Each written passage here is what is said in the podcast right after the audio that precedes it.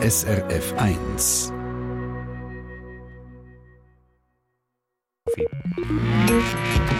SRF 1 Ratgeber Tier Wer einen Hunger hat, weiss, rausgehen ist angesagt, bei jedem Wetter, auch im tiefsten Winter, auch bei Sonnenschein wie heute. Was, wenn man selber gerne mit Schneeschuhen, Langlaufski oder Tourenski unterwegs ist? Was macht man da mit dem Hunger?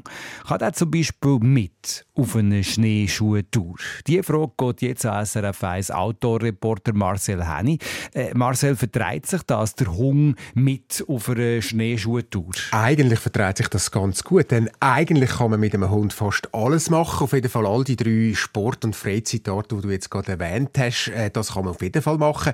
Ich habe aber auch das eigentlich drin und das muss man dann eben schon ein bisschen vor den Augen haben. Dann tun wir das doch jetzt am besten gerade einzeln anschauen. Also Schneeschuhe laufen mit Hund. Das geht äh, dann, wenn der Hund auch gerne im Schnee unterwegs ist, trainiert ist, im Schnee zu laufen.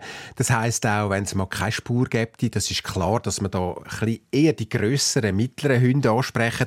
Sie müssen alleine sein, alleine, wo dann eventuell auch ein bisschen nachgibt, eventuell eine Einzugsleine. Es gibt da ganz verschiedene Sachen. Oh, ein Gestelltli, Halsbänder brauchen wir heute nicht mehr.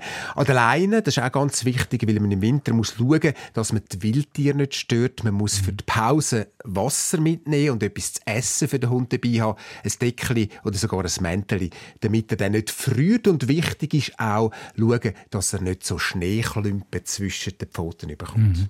Du hast äh, die Wildtiere mhm. vorher angesprochen. Schneeschuhe laufen mit dem Hund. Gibt es da auch spezielle Wege?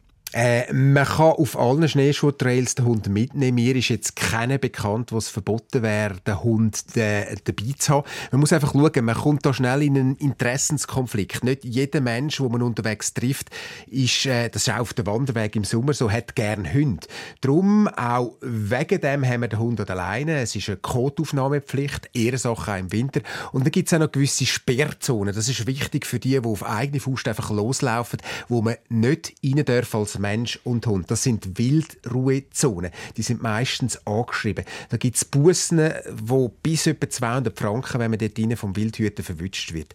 Zusammenfassend würde ich darum sagen, wer mit dem Hund und den Schneeschuhen, das Gleiche übrigens auch fürs Tourenskifahren unterwegs ist, weicht am besten eher auf die weniger begangenen Routen aus oder auf Tage unter der Woche und eben vielleicht nicht gerade am Wochenende. Du hast ein paar Tipps, wo man hergehen auf srf1.ch unter Rotgeber gesetzt. Wir haben dort einen Link drauf, wo so Wege beschrieben sind. Schneeschuhe laufen und Tourenski geht also auch mit dem Hund. Wie ist es denn mit dem Langlauf? Ja, auf den meisten Loipen ist der Hund nicht erlaubt. Man muss also auf offizielle Hundeloipen ausweichen. Bekannt ist mir jetzt eine, wo ich auch schon äh, Hunde drauf gesehen habe, die jetzt Davos bei den Inseln. Unten, dort muss man also ausweichen. Da muss man aber schon sagen, wer mit dem Hund auf den Loipen ist, der ist auf der Langlaufski kein Anfänger mehr. Also man kann klassisch laufen, der Hund ist angeleint, auch da, er läuft nebendran. Man kann auch skaten, wo dann der Hund äh, von vorne her zieht. Man muss einfach da schauen, dass es nicht umkehrt, weil sonst zieht er die dann über die ganze Loipe, oder?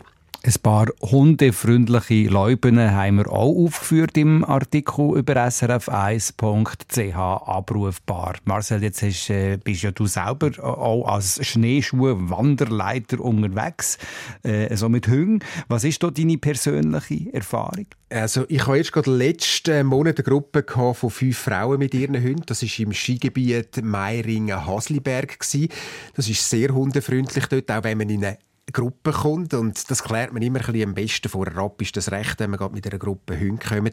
Und vor so einer Tour ist für mich dann immer so ein bisschen die Frage, wie verträgen sich denn die Hunde untereinander? Weil man weiß ja, schon bei den Menschen kann es schwierig werden. Ich habe ein eine unruhige Nacht gehabt, weil ich dachte, leck, was für ein Gabaret. Mein Hund ist nicht so geübt mit dem Gestaltli, müsste da vorauslaufen und die Mutter hinten an mit noch so grossen Schuhen. Wie kommt das nur raus?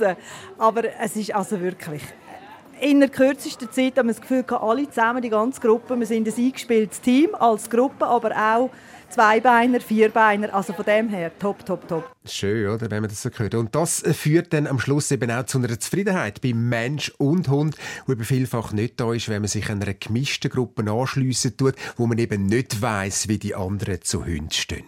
Eine Riesenerfahrung und ich bin echt beeindruckt, dass die Hunde sich so gut verstanden haben von Anfang an, dass die mitgemacht haben und jetzt hier so eng rumliegen unterm Tisch. Super. Also es ist gut, dass die Hunde sozialverträglich sind und ich finde es auch gut, dass auch der Tourenleiter selber weiß, wie es ist mit Hunden finde ich sehr gut, weil das macht wirklich sehr viel aus, schlussendlich. Ja, und der weiss, was ist mit Hunden. Marcel Henni, du hast zwei Hunde. Ja, ich habe zwei. Das ist die Leni, die grosse, die ein richtiger Schneehund ist. Und dann der kleine Olaf, der das warme Plätzchen daheim im kalten Schnee ein bisschen vorzieht. also, ich habe jetzt hier beide mal nicht dabei.